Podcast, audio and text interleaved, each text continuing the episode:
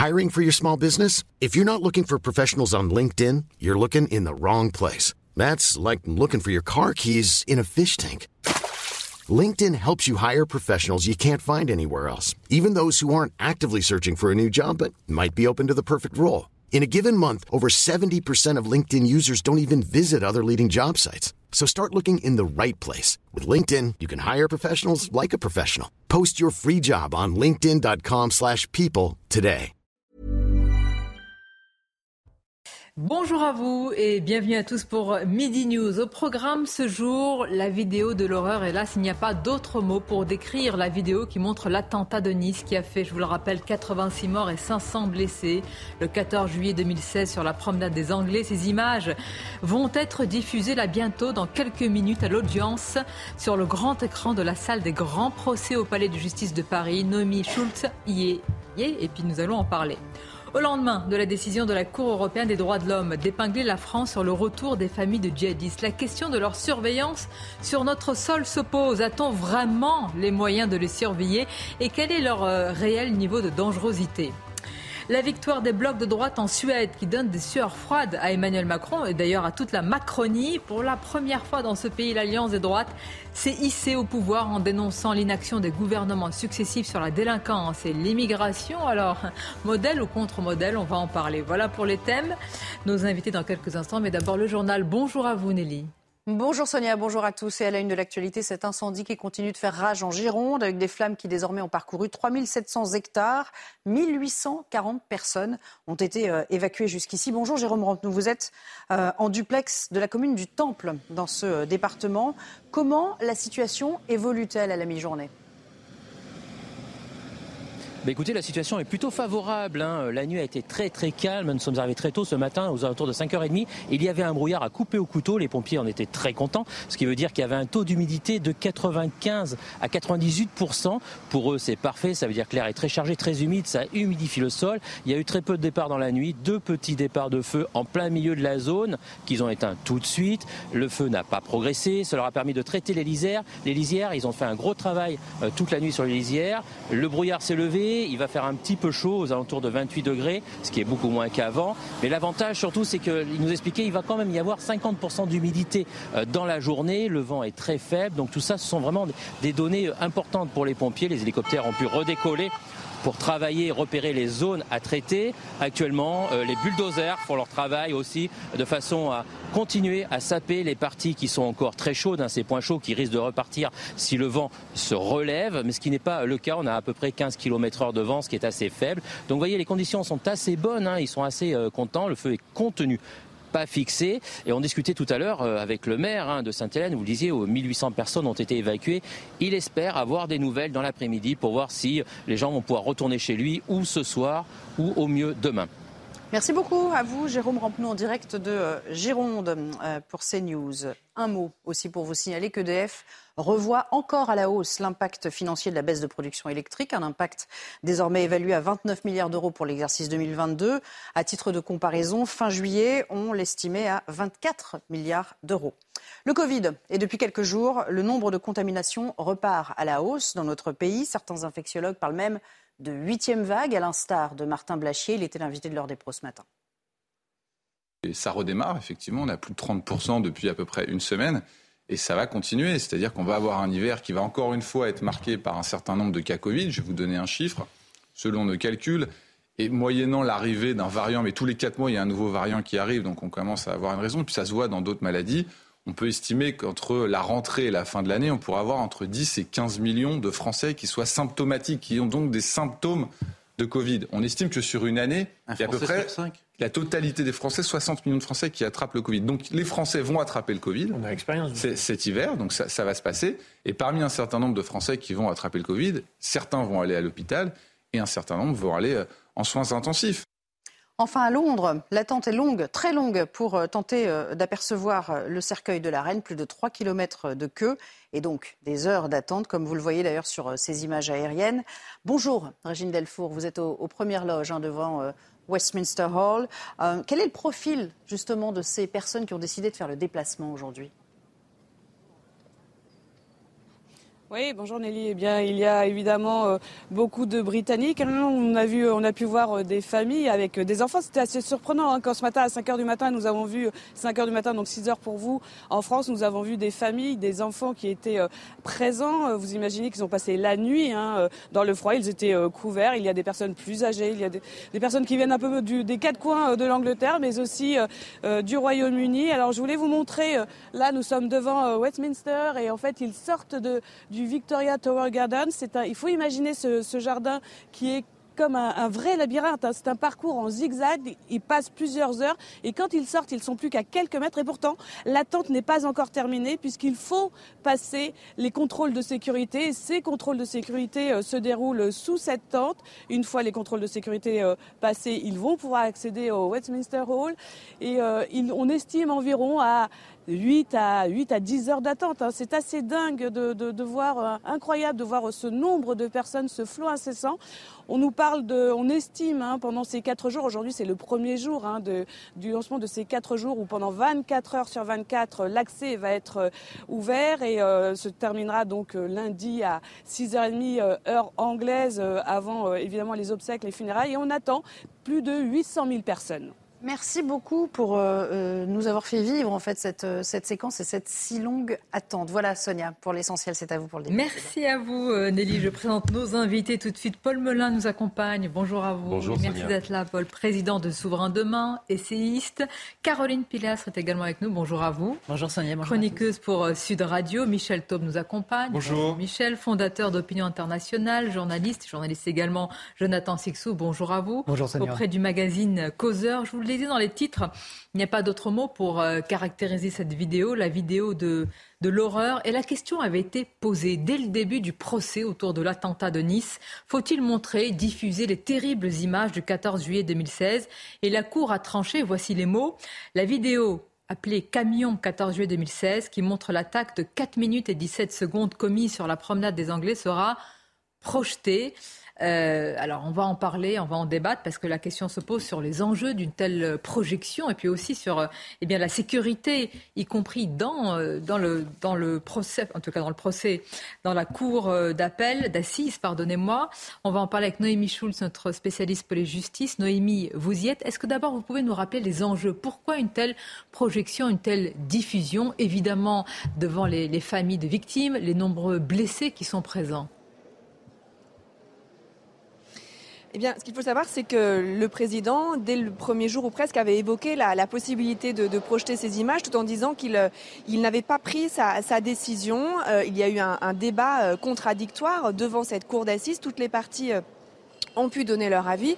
Et on a entendu de très nombreux avocats de victimes, des avocats donc de parties civiles qui demandaient la projection de ces images, qui disaient que leurs euh, clients, donc des, euh, des personnes qui étaient sur la promenade des Anglais, qui ont été blessés, certains qui ont perdu des proches, euh, voulaient que ce soit projeté. Certains ont expliqué les avocats pour comprendre pourquoi ils ont échappé aux trajectoires, à la trajectoire du camion du terroriste, d'autres pour comprendre comment leurs proches avaient été happés par le camion la question a fait euh, débat. Les avocats de la défense étaient euh, opposés à cette diffusion en expliquant que cela concerne indirectement leurs clients, puisqu'on rappelle qu'aucun des accusés n'est renvoyé pour complicité pour avoir euh, préparé l'attaque de Nice. L'avocat général lui-même, le représentant du parquet antiterroriste, était très est très très très divisé sur cette question. Il a dit, euh, je vais je vais je vais vous donner les mots qu'il a employés. Il faut avoir à l'esprit l'effroi que va provoquer ce visionnage.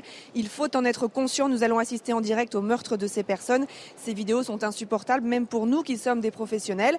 Le président donc a entendu tous ces arguments et il a tranché. Hier, il a annoncé que euh, les vidéos, la vidéo serait euh, projetée. Alors il a bien précisé que toutes les personnes qui avaient des doutes, eh bien, il leur dit, je vous conseille de, de ne pas rester dans la salle. Vous pouvez sortir. Il y a bien sûr des, des psychologues qui sont euh, présents. Il a, il, a, il a, demandé en tout cas à, tous ceux qui avaient des doutes de ne pas s'imposer ces images, mais il considère que ça peut être utile à la manifestation de, euh, de la vérité pour comprendre le déroulement des faits et puis pour comprendre aussi, euh, pour mieux comprendre quelles étaient les victimes de cet attentat. Alors Noémie, évidemment, notre premier réflexe est une grande et une profonde pensée pour les, les familles de victimes, pour les, pour les blessés présents et qui, et qui vont pour ceux qui, ceux qui vont rester évidemment de voir cette vidéo, il y a aussi quand même le, contexte, la sécurité qui va entourer ce moment. Est-ce que des, des conditions de sécurité particulières vont être prises? Oui, la grande crainte euh, des, magistrats, de tout le monde en fait, c'est que euh, quelqu'un euh, tente de faire une, captation, une vidéo de, ces images qui avaient été récupérées. Donc, ce sont les images de vidéosurveillance de la ville de Nice. Elles avaient été récupérées par la justice, placées sous scellé, et toutes les images qui avaient pu ensuite sortir avaient été détruites. Donc, presque personne n'a vu ces images jusqu'à présent. Et l'idée, bien sûr, c'est qu'elles ne se retrouvent pas sur les réseaux sociaux. Le président a donc indiqué que, au moment où la vidéo serait projeté, eh bien, tous les téléphones portables devraient être euh, rangés dans les poches. Et nous, les journalistes qui avons l'habitude euh, d'avoir nos ordinateurs euh, sur nos genoux pour, pour faire les, comptes rendus d'audience, pour, pour dire ce qui se passe, eh bien, il a indiqué que nous aussi, nous devrions ranger les ordinateurs pour qu'il n'y ait aucun doute. Il y aura beaucoup d'agents, de, de, de, policiers, gendarmes présents dans cette salle d'audience pour surveiller que, que personne ne tente d'enregistrer. Et puis un mot, Sonia, hein, pour vous dire qu'il y a beaucoup d'appréhension ici aujourd'hui dans, dans, la salle d'audience. Les gens qui qui sont ici aujourd'hui, les, avocats, aussi les, journalistes euh, euh, s'interrogent hein, comment euh, on va percevoir, appréhender cette, cette vidéo. Plusieurs avocats m'ont dit moi je vais sortir de la salle parce qu'on redoute bien sûr des images particulièrement traumatisantes. Vous-même, bah, je vous pose une question un peu personnelle, Noémie, vous, vous, vous allez rester, vous, vous y serez? Oui, euh, c'est une question que je me suis posée. Euh, j'estime qu'en tant que journaliste, euh, mon rôle est d'être dans la salle, de voir ce qui se passe, comment les gens réagissent, comment les, les parties civiles, les victimes donc, qui sont présentes aujourd'hui vont supporter ces, ces, images. en revanche, j'ai pas encore, je suis pas capable de vous dire si je vais pouvoir regarder cette vidéo, la regarder en entier. J'ai discuté hier avec la responsable de l'association Paris et de victimes qui disait vous pouvez vous mettre de dos. pour ça, vous regardez la salle, vous ne voyez pas les images. Elle, encourage un certain nombre de, personnes à, faire ça, à se protéger, à ne, pas regarder des, images qui pourraient être euh, trop choquantes. Je pense que ça va un petit peu dépendre de, euh, ce que je verrai euh, à l'écran et de comment je, vis cette, cette diffusion. Bien sûr, merci beaucoup, merci et Noémie, on vous retrouvera tout à l'heure. Alors évidemment, pensez, je le disais, aux familles de victimes, aux, blessés présents. La question que je vous pose, c'est ce visionnage, on ne va pas décrire, Malheureusement, euh, vous imaginez le degré de l'horreur de cette vidéo, mais est-ce qu'il est vraiment de nature à éclairer la Cour? Que va-t-on apprendre, Caroline Pilastre, de plus sur cette barbarie que l'on ne, ne, savait déjà? Naturellement, il faut avoir le cœur bien accroché hein, pour regarder ce genre d'image. Alors, se mettre à la place de la famille hein, des victimes ou des blessés, hein, je ne pense pas que ce soit une très bonne chose. Après, je respecte leur choix. Ça a été leur décision de demander hein, de visionner ces images. Mais sur le plan psychologique, même si je ne suis pas la petite cousine de Freud, est-ce que ça ne va pas leur faire plus de mal à l'arrivée, plus les traumatiser hein, de voir ces images qui sont la réalité? On n'est pas dans une fiction, ça n'est pas du streaming. Je ne sais pas s'ils vont réussir à comprendre hein, quels sont réellement... Euh, c'est difficile de répondre. Hein. On ne sait pas si ça va participer au travail de reconstruction. on parle de deuil, mais je, n'en suis pas sûre. Mais pour la manifestation, c'est un procès malgré tout. Bien sûr.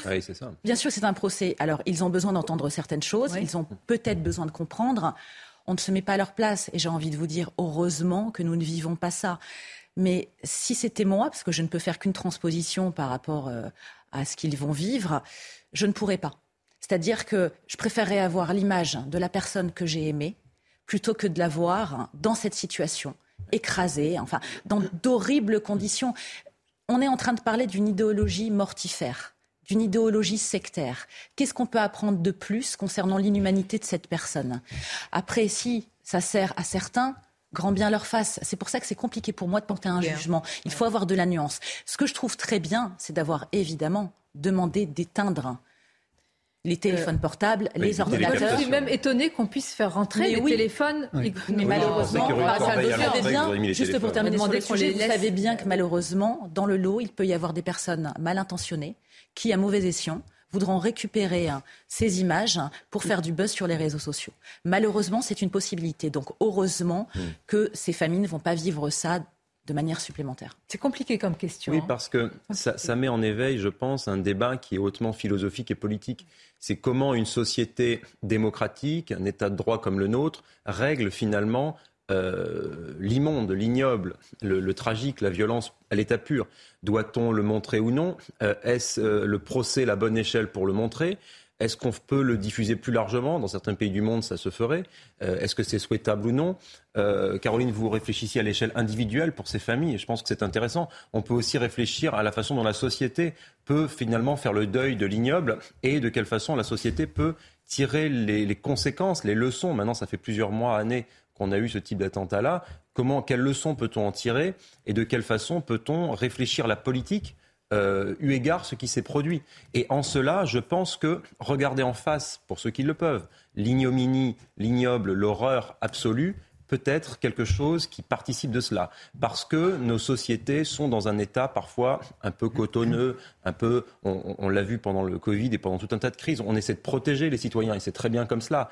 Mais je pense qu'à un moment donné, il faut aussi regarder les choses en face euh, pour pouvoir comprendre que l'horreur est à nos portes, mmh. voire euh, dans notre pays, et qu'il faut agir en conséquence. Et, cela participe de regarder le mal en face, même si dans notre société contemporaine, on a du mal à voir la mort en face. Je vais peut-être euh, vous paraître démagogique, alors mais que les dirigeants, les responsables regardent. Euh, mais je ne pas Moi, je crois que la société et les citoyens sont vraiment pleins. C'est 4 minutes d'horreur, 17 hein, secondes, c'est une éternité. C'est pour ça, qu'ils sont dans leur rôle. Mais je suis un peu choqué par la position des avocats, des prévenus qui disent, qui s'émeuvent de, la diffusion de ces images. Vous savez, lorsque lorsqu'il y a eu la Shoah, suivi du procès de Nuremberg, est-ce qu'on s'est posé la question de savoir est-ce qu'on allait montrer les charniers des corps euh, de, des, victimes de la Shoah et des chambres à gaz euh, dans, euh, à Auschwitz et dans les autres camps de concentration Les photos sont sorties. La, la justice, c'est d'essayer de, dire la vérité, toute la vérité et rien que la vérité. Donc si malheureusement ces images d'horreur participent d'expliquer ce que c'est que la vérité du djihadisme islamiste dans sa plus violente manifestation, eh ben, il faut pouvoir le montrer. Après, je pense que pour certaines victimes, il y a eu beaucoup de victimes. Il y a eu, il y a eu 400 blessés. Il y avait 30 000 personnes sur la promenade des Anglais mm. au moment de, de, de, cet attentat terroriste. Euh, si pour certains, ça participe d'une forme de catharsis, de thérapie, d'avoir la possibilité de le voir, et peut-être même qu'ils ne, finalement ne le verront pas, et eh ben, que cela leur soit permis. Et moi, je salue la décision du président du tribunal qui dit on va donner à voir et seuls verront ceux qui veulent le voir. Et peut-être que parmi ceux qui voudront le voir, au moment de la projection, eh ben, ils se détourneront, détourneront leurs yeux. mais, il ne faut pas cacher la vérité. C'est des vérités horribles. cet assassin euh, ce qu'il a fait, c'est horrible. Il faut, s'il faut le montrer, il faut le montrer. Je suis pas certain que les Anglo-Saxons se seraient posé autant de questions, mm. Mm. parce que dans la culture anglo-saxonne, on a peut-être plus l'habitude de montrer les choses pour mieux les comprendre. Je vais préciser qu'une demande de huis clos avait été formulée par une avocate de la partie civile, mais a été rejetée par la Cour. Et voici ce qui a été dit. Le seul risque d'une diffusion ne suffit pas à porter atteinte à la publicité de l'audience. Un service d'ordre adapté sera mis en place pendant le visionnage dans la salle d'audience. Évidemment, aucune captation d'image ne doit intervenir. Euh, donc, ça sera voilà, disponible pour euh, tous ceux qui assistent. Mmh. Euh, c'est douloureux pour, euh, comme vous le disiez, pour évidemment pour les, les, les, les proches des victimes, les victimes elles-mêmes, c'est très dur, mais c'est plus que nécessaire. D'autant que ce procès, comme d'autres malheureusement, se fait en l'absence tout de même du, Il a été abattu, évidemment. Il a été abatu le soir même du, 14 juillet 2016 sur la, dans, dans, dans son camion. Donc on, a, donnez-moi l'expression, des, des seconds couteaux, des complices euh, ou, autres.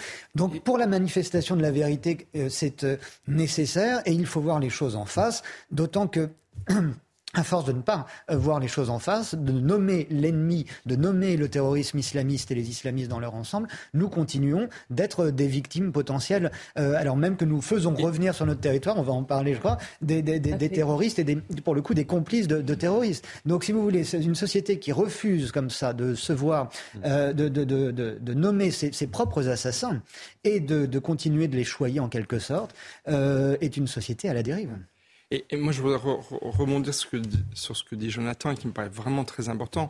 C'est que moi, le principal risque que je vois à ce procès, c'est pas la diffusion des images, et, etc. C'est qu'effectivement, moi, je crains depuis le début le verdict qui va tomber à la fin. Aussi, Parce que les prévenus ne sont effectivement que des seconds couteaux mm. et certains ont déjà bien préparé leur défense pour expliquer qu'ils n'étaient pas du tout au courant des intentions et des dessins du, de, de l'assassin qui a, qui a commis ces, ces, crimes odieux. Et moi, j'ai très très peur de l'issue du procès parce que là, il va y avoir un problème d'explication et de pédagogie à faire si, pas, euh, si au final les juges considéraient qu'on ne peut pas les incriminer de la moindre Vous avez raison sur ce point. La vidéo, qu'est-ce qu'elle va montrer Je ne vais pas évidemment décrire, euh, d'ailleurs, parce que ça se décrit cette barbarie, cette ignominie, mais elle va montrer qu'il voulait faire le plus de victimes possible pour ceux qui étaient à ce moment-là, nous étions certains d'entre nous à l'antenne, et des images parvenaient à, des images. à ce moment-là, des bribes d'images.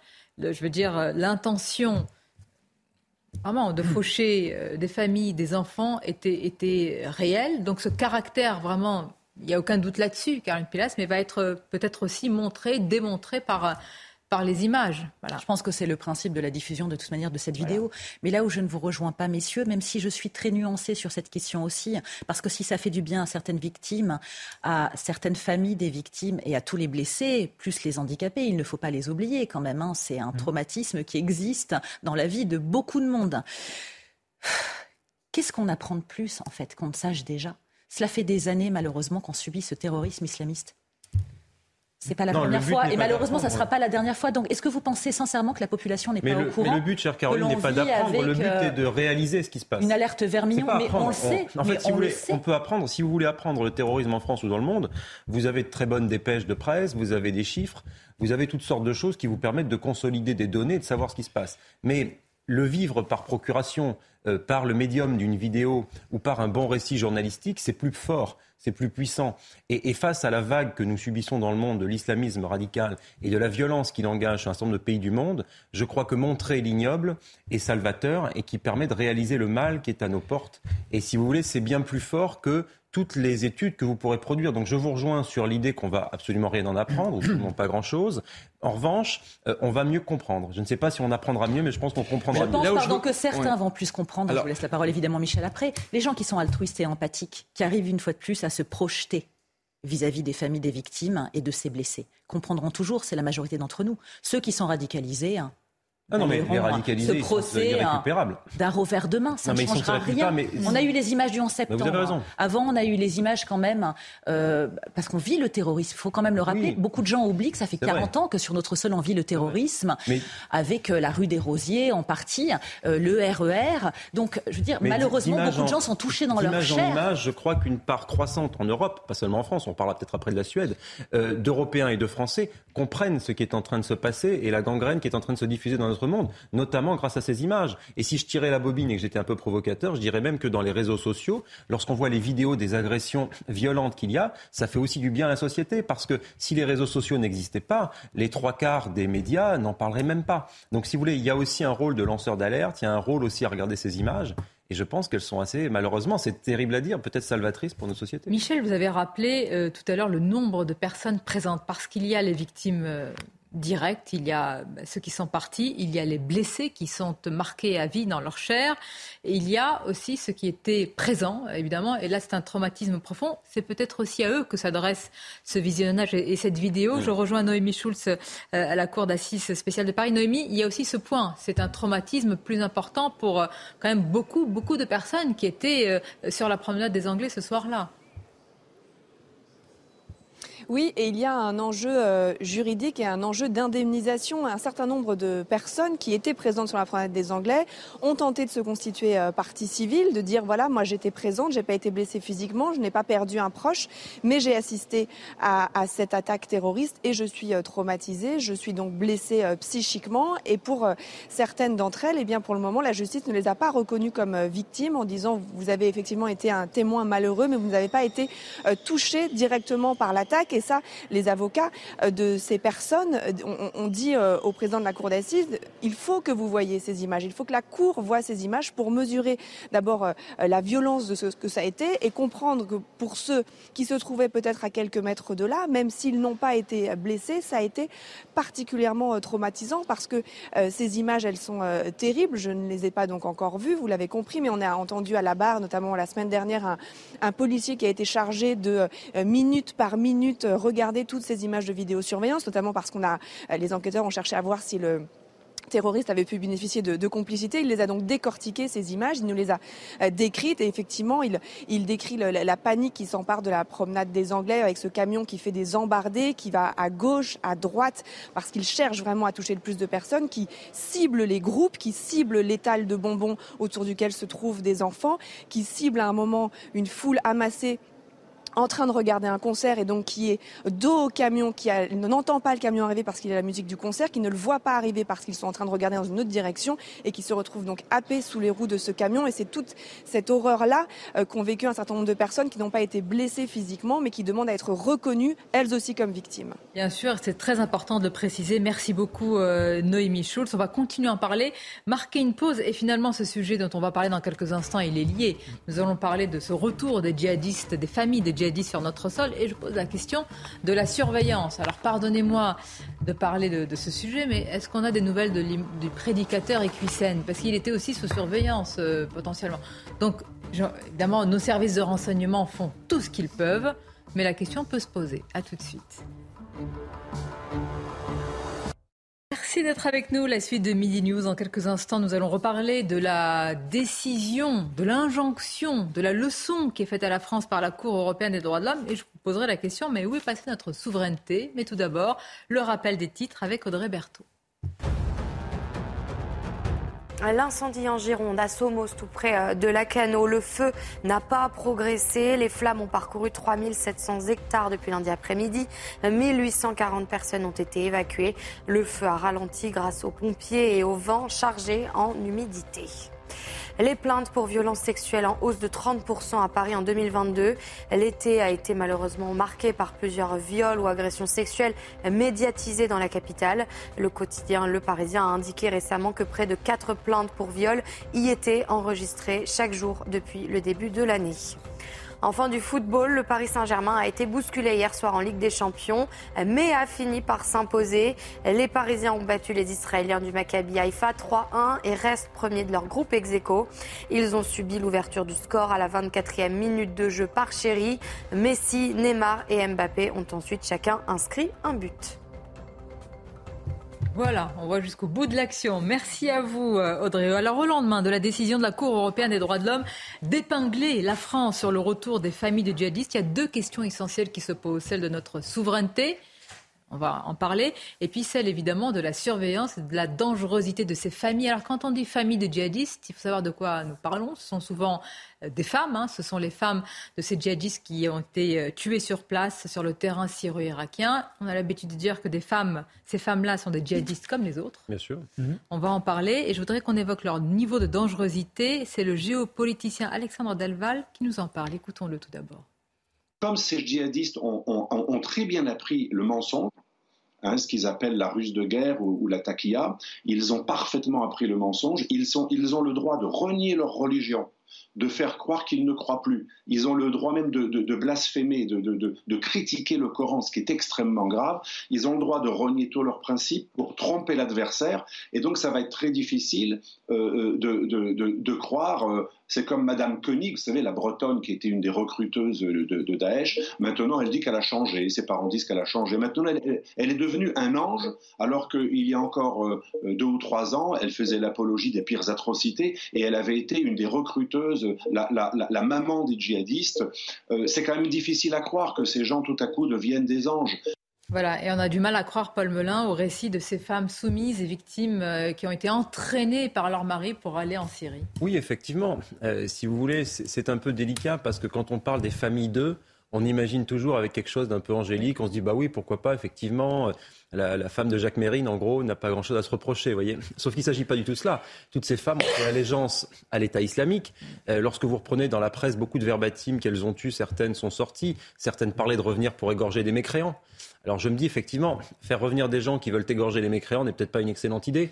Je ne sais pas, je pose cette question comme cela. J'ai vu aussi que la CEDH avait condamné l'État français à verser 31 000 euros aux, familles euh, de djihadistes. là, là, on nage quand même vraiment en plein délire, excusez-moi de, le dire ainsi. C'est toute la question du rôle de la Cour européenne des droits de l'homme. Et on a vu euh, effectivement des, des, comment dirais-je, des décisions, des réquisitions de cette Cour depuis des années qui sont totalement tubuesques et qui n'ont absolument rien à voir avec euh, la préoccupation de sécurité intérieure. Mais quels intérêts sert-elle cette Cour? Est-ce que ce sont les intérêts des citoyens de chaque nation. Là, en l'occurrence, euh, citoyens français, c'est le droit à la sécurité ou est-ce qu'on peut se demander que Je crois que c'est une idéologie. Je crois qu'il y a une idéologie derrière la Commission européenne, derrière la CEDH, derrière un certain nombre d'institutions européennes euh, qui est une idéologie selon laquelle finalement la souveraineté des États membres ne compte plus. Mm. On doit aller vers les États-Unis d'Europe. Vous savez, il y a un agenda politique extrêmement prévu sur la perte de souveraineté. Et puis il y a l'idée. On va vous accuser de complotiste là. Non, non, non, mais c'est un agenda euh, qui, qui, figure dans les traités. Donc il suffit de lire le traité de Maastricht et après le traité de Lisbonne. Oui, oui, oui. Oui, mais alors bon, j'invite euh, effectivement les, les, les personnes qui pourfendraient l'éventuel complot européen à lire les éléments qui sont fournis par l'Union européenne lui-même, mais elle-même. Mais si vous voulez, euh, il y a effectivement une double idéologie. Il y a une idéologie de perte de la souveraineté nationale et il y a une idéologie selon laquelle finalement la question de la sécurité des nations européennes, des peuples européens ne compte pas tant que ça et selon lequel finalement les frontières sont un vieux concept un peu éculé et la protection des nations sont un concept un peu éculé. Bon, en résulte un certain nombre de réveils des peuples, si j'en juge par les récentes élections et par le fait qu'un certain nombre de pays d'Europe et que si on faisait probablement un sondage auprès d'un certain nombre de pays européens, je doute que le rapatriement des familles djihadistes et, euh, disons, euh, le fait qu'on doive les indemniser en leur donnant 30 000 euros fasse consensus auprès de la population. Vous, avez lu la réaction hier officielle de la France La France prend. Alors, le communiqué était tout en sobriété, service strict minimum. La France prend acte de la décision de la Cour européenne Mais Michel, les, nos gouvernants, depuis des, des mois, là, vraiment, et depuis le Covid, etc. Donc, un mot à la bouche. Souveraineté, souveraineté, souveraineté dans tous les domaines. Et quand il s'agit d'un des domaines les plus essentiels qu'est la sécurité, on prend acte d'une décision. bientôt, on va leur dire merci. Alors, moi, je, suis, alors, moi, je suis plus partagé parce que je suis ah. à la fois pour une souveraineté française très forte et une souveraineté européenne. Je pense que la Cour européenne des droits de l'homme a été très souvent très utile euh, en matière de liberté, d'égalité homme-femme et plein d'autres droits fondamentaux qu'elle a contribué à. Et qu'on l'a attendu pour ça. Et, je vous rappelle, je vous rappelle que par exemple dans l'affaire IQSEN, elle avait donné son accord elle avait donné son accord pour son expulsion. Mais attendez, quand ça va, je, pense va dire merci. Alors, je savais qu'en disant ça, je hein prendrais des risques sur le plateau. Mais j'aimerais terminer. Cette décision de la Cour européenne des droits de l'homme, je la trouve complètement absurde. Elle est totalement alambiquée parce qu'elle dit faut la lire, je l'ai lu. Elle est très technique. Hein. Elle est très technique. Elle dit d'abord qu'il n'y a pas un droit général à la protection consulaire et au rapatriement de, tout, euh, de tous ces djihadistes, de, toutes ces femmes et leurs enfants. C'est important. Elle ne dit pas qu'ils doivent, qu'ils ont le droit de revenir. Elle dit que et je trouve ça totalement alambiqué, et personnellement, je ne suis pas d'accord, et je pense que ce n'est pas un juge de dire cela. Elle dit que c'est une instance indépendante qui doit évaluer avec un droit de contradictoire s'il peut revenir. Nous avons une doctrine qui est du cas par cas qui est déjà appliqué. Ça relève de notre souveraineté et du choix des politiques. Absolument. Mais ce que je veux dire, c'est que la Cour européenne des droits de l'homme, elle se contredit totalement. Parce qu'elle a déjà pris des décisions qui sont contraires sur des sujets certes différents, mais qui en matière de laïcité, de protection de nos valeurs, a été plutôt du côté de la France. Donc ça, il faut avoir l'honnêteté de le dire. la laïcité du côté de la Cour européenne des droits de l'homme, j'ai du mal à voir. Mais si, il y a plusieurs... Je suis désolé, il y a plusieurs décisions de justice. La laïcité, elle porte un hijab avec la Cour européenne des droits de l'homme. Je vais vous dire, il y a des décision de la Cour européenne qui dit qu'au nom du vivre ensemble française, ah. la laïcité est parfaitement légale. Donc non, c'est ah pas bah vrai. C'est démagogique. La laïcité, c'est illégal. Réjouissons-nous. Bah, c'est quand même la Cour européenne date d'après 1905. Mais c'est une minute, je vous sors les décisions de la Cour européenne l'homme. C'est la réalité en général. Vous avez tous Sauf qu'elle est contradictoire avec ses propres principes et que je bah pense qu'elle n'est pas dans son rôle. Elle outrepasse son rôle. Moi, j'aimerais savoir quel est cet organisme indépendant en France qui va décider maintenant, parce qu'elle a dit qu'il faut. mais, c'est qui Je me demande bien qui ça va être. Non, mais il y a une inversion des valeurs encore, pardon Michel. Mais en termes de moralité, déjà heureusement, on n'est pas obligé de suivre la CEDH, de suivre les décisions, les propositions. Là, on, marche sur la tête. On est condamné. Oui, Je suis navré. Je condamne ces décisions, je l'ai dit. Moi aussi, on elle, est elle a déjà pris des décisions différentes. Très bien. Elle se contredit. Mais euh, écoutez, moi, euh, je peux comprendre qu'il faille récupérer ses enfants parce qu'ils sont endoctrinés. Ils vivent un embrigadement et s'ils sont bien suivis, à mon avis, donc les enfants, sont ils sont dans les prisons. Les enfants sont Alors, les mamans ne, ne, reviendront pas sans Il y a un passage en prison, hein, normalement. Oui, tout à fait. Mais ah oui. moi, je, moi, je n'ai aucune complaisance, aucune mensuétude vis-à-vis de ces femmes. Elles ne voulaient pas revenir. Et arrêtons de parler de rapatriement. Je trouve que c'est un mot galvaudéen. Il est fait. totalement erroné. Ces femmes ont craché sur la France. Elles ont déchiré leur carte d'identité, leur passeport. Elles ne voulaient pas revenir. Elles suivaient leur mari. Quoi qu'il en soit, dans cette idéologie une fois de plus. Et malheureusement, on n'est pas en mesure, ni en termes d'effectifs, ni financièrement parlant, de les surveiller suffisamment. Je pense uniquement à notre sécurité. Et une fois de plus, ça n'est ni une question d'origine, ni une question de religion, ni une question de couleur de peau. Donc on va ramener ces femmes en France, très bien. Et après, elles vont jouer la carte de la taquilla, comme souvent. Elles vont être dans la dissimulation, dans l'art de faire semblant, d'aimer notre pays, nos valeurs, nos règles, nos mœurs, alors qu'il n'en sera rien. Et dans 20 ans, cette femme ressortira avec peut-être encore plus de haine nous concernant et en ayant peut-être enrôlé des femmes faibles. Vous êtes optimiste, 20 ans, euh, euh, vu euh, les, les peines encourues généralement. De 7 à 10 ans. Et puis si, elles se, si se conduisent bien en prison aussi, on peut imaginer des libérations anticipées. Donc ce qui est effrayant, c'est qu'on fasse revenir ceux qui veulent nous assassiner, encore une fois. Et on peut aussi pointer l'irresponsabilité qui avait été à l'époque celle du gouvernement de François Hollande de ne pas avoir déchu de la nationalité tous les, tous les Français qui allaient faire le, je vais défendre, je vais défendre François Hollande une fois n'est pas coutume, mais il l'avait voulu, il a essayé. Hein. Oui, mais, il, y avait des frondeurs. Il, y avait des frondeurs et il y a, il l'avait effectivement déposé devant le Parlement à, Versailles, mais ça n'a pas, il n'y a pas eu une bataille euh, politique, euh, un, débat qui s'est ancré dans le temps long pour arriver à, ces fins-là. Et on voit aujourd'hui que nous sommes confrontés à un problème que nous n'aurions pas eu si cette loi euh, était. Vous entendez ce que disent Alors moi j'entends, il y a deux, deux arguments souvent dans ce débat là qui reviennent, c'est de dire oui, mais nos services de renseignement veulent les avoir sur notre sol, sur le sol hexagonal, pour mieux les surveiller et pour avoir des informations ça, ça c'est un peu la J'ai un doute sur, leur collaboration. C'est la, jurisprudence Sandrine Rousseau. C'est Sandrine Rousseau, la première, qui a dit qu'il faut ramener les terroristes en France pour les surveiller. Alors très bien, on va ramener les terroristes de tous les pays du monde, on va les mettre chez nous, on va trouver un bon département bien rural, tranquille pour les mettre là, et puis ça va être formidable. Non, mais les, les indices, ils sont là-bas. La guerre, elle a été menée là-bas. Les indices, ils sont là-bas. Nos services de renseignement, ils sont aussi là-bas, qui renforcent leurs effectifs en Syrie. Et les enquêtes, elles sont à mener en Syrie et euh, d'aller aller interroger ces, ces, assassins sur place. Oui, sauf que vous savez qu'on avait rompu. Euh, oui, enfin on s'arrange quand on le souhaite. Hein. C'est sûr qu'on avait euh, des relations. Il faut aussi préciser, Alexandre Delval l'a un petit peu suggéré tout à l'heure, mais il faut bien le dire, les femmes jouent un rôle très important dans la logique djihadiste. Le rôle de la femme, il est très important. Il peut à la fois être de commettre des meurtres, Bon, peut-être qu'il y en a Certaines d'entre elles ont posé Et elles ont aussi un rôle de génitrice, excusez-moi, mais qui est très important, et de formation d'éducation et de formation de leurs enfants et de transmission des valeurs de leurs enfants. Moi, j'aimerais reparler de l'imam Hussein deux secondes. Vous savez, à l'âge de 18 ans, il avait la possibilité de devenir français. et il ne l'est pas devenu. Vous savez pourquoi? Parce que c'est son père qui s'y est opposé. C'est ses parents qui s'y sont opposés. Parce qu'il disait que ce devenir français, c'était contraire à sa conception de l'islam. Et donc, si vous voulez, moi je dis, moi je ne suis pas du tout, moi je suis pour un cas par cas exigeant pour un cas par cas très exigeant. Vous savez qu'on envoie des, policiers français en Afrique dans le cadre d'un accord entre l'OFPRA et les Nations Unies pour évaluer si des personnes qui ont droit de venir en France sont dangereux pour nous. Et si des policiers considèrent qu'ils sont dangereux, ils ne peuvent pas venir, même s'ils ont un droit en tant que réfugiés. Est-ce qu'on n'enverrait pas plutôt dans les camps kurdes mais il faut où c'est très difficile. Imaginez les moyens. Oui, ce que je veux dire, si on, doit faire, non, mais si on doit faire du cas par cas, l'État français a pris acte de la décision de la Cour européenne des droits de l'homme.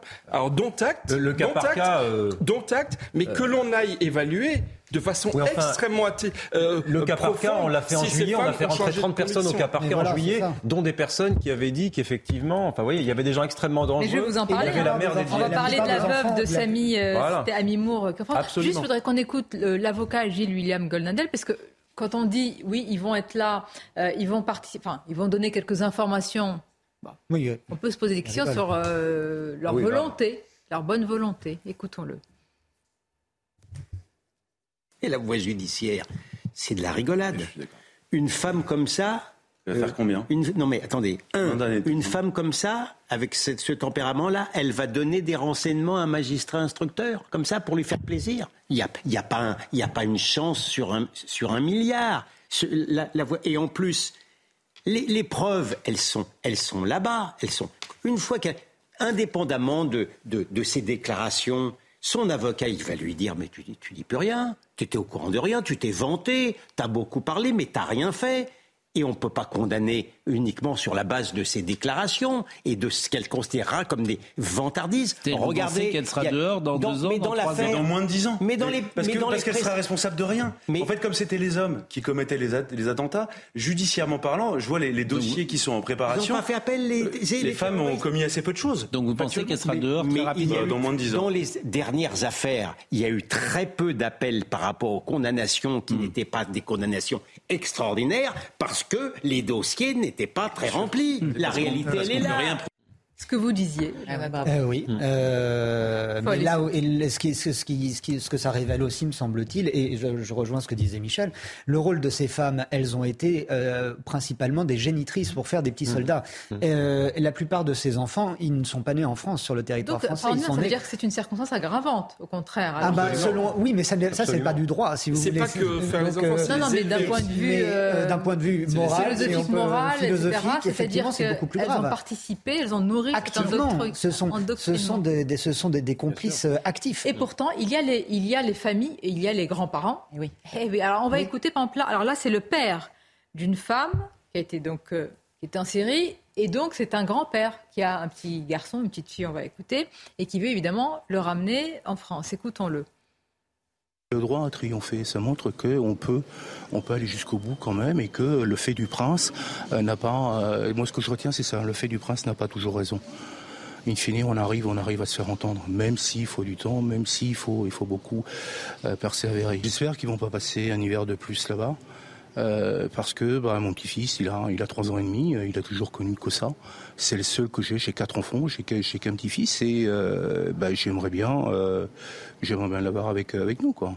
Alors qu'est-ce que Non, mais euh, attention, ça la, un grand-père. la- la- la- la Cour européenne des droits n'a pas dit qu'ils doivent revenir en France. Oui, non, Ce mais monsieur pardonnez-moi. espère mais que une les enfants. Non, mais attendez. C'est- une brèche qui a été ouverte. et je vous- suis d'accord, et vous je voyez condamne bien cette que brèche familles qui- vont s'y engouffrer. Oui, mais Michel, ils vont peut-être avoir un espoir. Ils vont peut-être avoir un espoir déçu, parce que si la France doit mettre en place une autorité indépendante qui va euh, auditionner les familles, ça va mettre des mois. d'un grand-père, Non, mais ça il va parle mettre des mois et des années. Mais Donc non, je- mais moi, quel je est cet crains- indépendant Il va je venir d'où Oui, moi, qui je crains pour veut ce- rien On dire. prévoit Non, rien en je fait. crains- Qu'est-ce qui va se passer Je par la crains pour ce monsieur qu'il soit déçu parce que ça va durer longtemps et que et, et encore une fois c'est pas un blanc-seing qui a été délivré par la Cour européenne des droits de l'homme pour les faire revenir. Après, encore une fois, je pense qu'on pourra pas échapper, on ne pourra pas échapper parce que c'est voilà, c'est la mécanique de, de la justice à une évaluation extrêmement précise des risques. Elles Michel, sont mais vous, vous 108 partez femmes du et 200 principe enfants. qu'on a les moyens de les surveiller. Vous partez, partez du principe qu'on est dans un monde idéal, où nos services de Il y a renseignement d'autres ont urgences à été gérer, et renforcés donc ça depuis va des mettre très années. longtemps. On l'a affaibli notre service de renseignement, surtout territorial sûr, et de proximité. C'est pour ça que on a ça très peu de traité. relations avec la Syrie, parce qu'au moment, avec. Bachar al-Assad, on a rompu tous les liens. Au moment où eux-mêmes avaient des informations, à- d'ailleurs, à nous communiquer.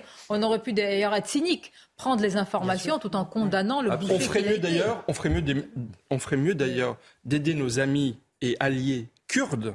Ah, qui ça- gèrent, eux, Oui. ces camps dans lesquels, dans des conditions épouvantables, mais- parce qu'on ne les leur en donne plus, pas hein, les moyens, on n'en donne pas les moyens euh, pour- que de faire effectivement de la diplomation juri- juridictionnelle, euh, Et dont il y ce a la n'est pas le question rôle de des la Cour enfants. européenne Alors elle est toujours épineuse, la question des enfants.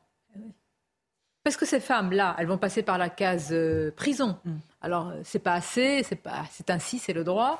7-8 ans. Et les enfants pendant ce temps-là, c'est quoi? C'est famille d'accueil, assistance. c'est- Oui. c'est Ah, quoi? Bah, alors les grands-parents, D'évidence, il serait préférable de ne pas les lâcher dans la nature, ces enfants-là, si euh, d'aventure ils ont grandi au milieu de tout cela.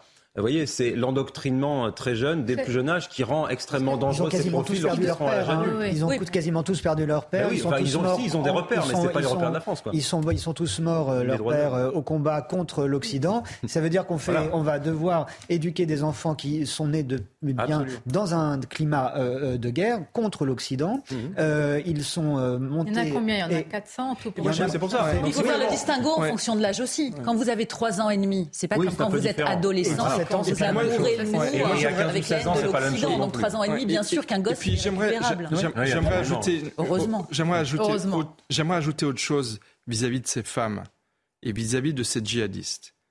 Elles sont françaises. Ah oui. Moi, je me souviens, je me souviens. Hein. Alors, je me souviens. Ça, ça je me souviens justement. Je me souviens d'une phrase terrible ah de la mère. Je me souviens d'une phrase terrible de la mère du patron du groupe Zebda il a écrit un livre sur sa mm. famille. Et sa mère lui dit Sois français, mais ne le deviens pas. C'est-à-dire, oui, pour avoir la carte d'identité, hein, la, gloire d'être français, mais ne deviens pas français. Ces femmes, ah ces femmes, elles étaient adultes quand elles sont parties avec leur conjoint. Alors non, elles étaient adultes, mais elles étaient soumises. C'est vrai que dans leur logique, malheureusement, elles étaient leur corps et leur âme étaient soumises, à, un djihadiste. Mais elles étaient consciemment soumises. Et donc, si vous voulez, elles ont déchiré leur carte d'identité. Oui, mais c'est bien tout le elles problème. déchiré Michel, ceux qui nous regardent, la plupart se disent comment ceux qui ont renié les citoyenneté peuvent maintenant s'en prévaloir pour revenir sur Donc j'espère que l'autorité indépendante qui va Je pense qu'il faut mettre un peu de un peu de comment dire de verticalité, un peu de spiritualité dans ce débat et vous montrer ah. les images d'une longue attente. D'ailleurs, j'ai envie de vous demander, si vous étiez britannique, et même si vous n'étiez pas, est-ce que vous auriez attendu Est-ce que vous auriez pris votre petit parapluie un petit euh, petite barre de chocolat. En cas, il faut tenir hein, toutes, ces, heures. On va voir justement cette file d'attente pour arriver jusqu'au cercueil de la reine à, Westminster avec ces, images qui vont nous parvenir en, direct. C'est quand même assez impressionnant hmm. de voir cette patience, cette organisation. Chacun prend sur soi. J'imagine que ça doit être très très avec beaucoup de politesse, beaucoup de dignité, beaucoup de respect aussi. Hein. Il y a le choix du cérémonial qui est extraordinaire et qui montre que finalement la, la civilisation britannique est encore debout et qu'elle sait mettre du sacré Malgré aussi. ce qu'on nous a dit sur le Brexit. Malgré ce que l'on nous a dit sur le Brexit. Alors là, c'est ma minute, c'est ma minute souverainiste. Alors, si vous voulez. Ah, c'est à vous, allez-y. Ah, mais attention, la, Profitez-en, laissez-le, laissez-le, c'est sa minute. Mais, voilà, mais l'histoire ne dit pas si la reine était favorable au Brexit ah, ou non. Et, l'histoire ne dit pas non plus si arrêtez de faire parler les chapeaux. Laissez les chapeaux où ils sont, laissez les chapeaux aux chapeliers. Elle avait de si beaux chapeaux. Mais toujours est-il que oui, je pense qu'il y a la puissance du sacré que l'on voit dans ces images qui sont merveilleuses. Moi, à titre personnel, je préfère le sacré à la française. Quand, par exemple, le général de Gaulle est mort, les obsèques du général de Gaulle à Colombey, la discrétion, les enfants du village, ce retrait, cette sobriété était absolument merveilleuse. Et, je préfère cela. Après, euh, voilà, je n'irai pas faire la leçon aux Londoniens sur la façon dont ils enterrent leur reine, mais bien, bien mal m'en prendrait. Non, mais... Vous savez ce qu'elle nous montre aussi, ces, images euh, très touchantes et très émouvantes, c'est que euh, l'histoire n'est pas une, une pierre muette devant laquelle on doit s'agenouiller. L'histoire est quelque chose de vivant. L'histoire est quelque chose qui nous façonne. L'histoire est quelque chose qui nous permet de vivre et de nous construire. Et on a plein de, références qui nous sautent aux, yeux et qui nous viennent à l'esprit quand on voit ces images. Vous voyez, quand je vois depuis plusieurs jours ces, euh, différents soldats qui, euh, qui, qui, qui euh, montent la garde, la tête baissée, je pense aux, pleurants des gisants de Bourgogne, par exemple. Ah et on a sous les yeux, on a sous les yeux l'incarnation de ce que nous avons dans nos livres, dans nos, dans nos livres d'histoire, dans nos musées, dans les traditions qui nous sont racontées, qui nous, qu'elles soient orales ou écrites ou picturale. Et c'est une leçon magnifique mm. à laquelle nous assistons depuis une eh semaine. C'est vrai que les images sont émouvantes il y a beaucoup de passion et de ferveur. Exactement. Moi aussi, je n'aurais pas fait la queue pendant des heures, mais je peux entendre, vu à quel point la, l'animal fédéré, ah. que les gens aient envie de rendre cet hommage. Je suis républicain, mais je dois reconnaître que dans les monarchies, il y a un respect peut-être plus fort du sacré plus fort du rituel, plus fort des symboliques. On le voit en Angleterre, on le voit au Maroc, on le voit dans certains pays où il y a des royaumes. Et je pense que la royauté, encore une fois, je suis républicain, mais ça aide à respecter un peu plus. Bon, c'est un. Hein. C'est un débat. je crois que la 5 République vous avez mis aussi sur les rails du avec nous. Beaucoup de sujets à vous soumettre, très très très importants. On ira en Suède voir ce qui se passe. C'est le ah, cauchemar de la Macronie, la Suède. Oui, mais c'est un fait politique absolument ah, marquant. On va, on va l'analyser sur ce sujet et d'autres. Rendez-vous dans quelques minutes à peine. Merci d'être avec nous. Dans quelques instants, la suite de nos débats avec nos invités. Bah, tiens, un tour de table. Et j'arrive vers vous, Nelly. Paul Melun, qui est essayiste, président de Souverain Demain. Caroline Pilas, qui est chroniqueuse à Sud Radio. Frédéric Durand, directeur de l'excellente revue L'Inspiration Politique. Bonjour. à vous. Et maître Maxime Thiebaud, bonjour à vous. Bonjour Sonia. Paul, on ne va pas dire, mais on a des tous nos téléspectateurs sont formidables. Il y en a ah un en bah, particulier qui nous regarde. Douter, chère Sonia. Ah hein oui, ah. mais qui est un ami très cher. N'est-ce pas C'est formidable. Surprise, on dira peut-être qui c'est après. On le dira peut-être. Tout d'abord, le journal. Rebonjour, chère Nelly. Rebonjour Sonia, bonjour à tous. Et dans euh, l'actualité, un pourcentage assez glaçant. Les plaintes pour euh, violences sexuelles sont en hausse de 30% à Paris en 2022.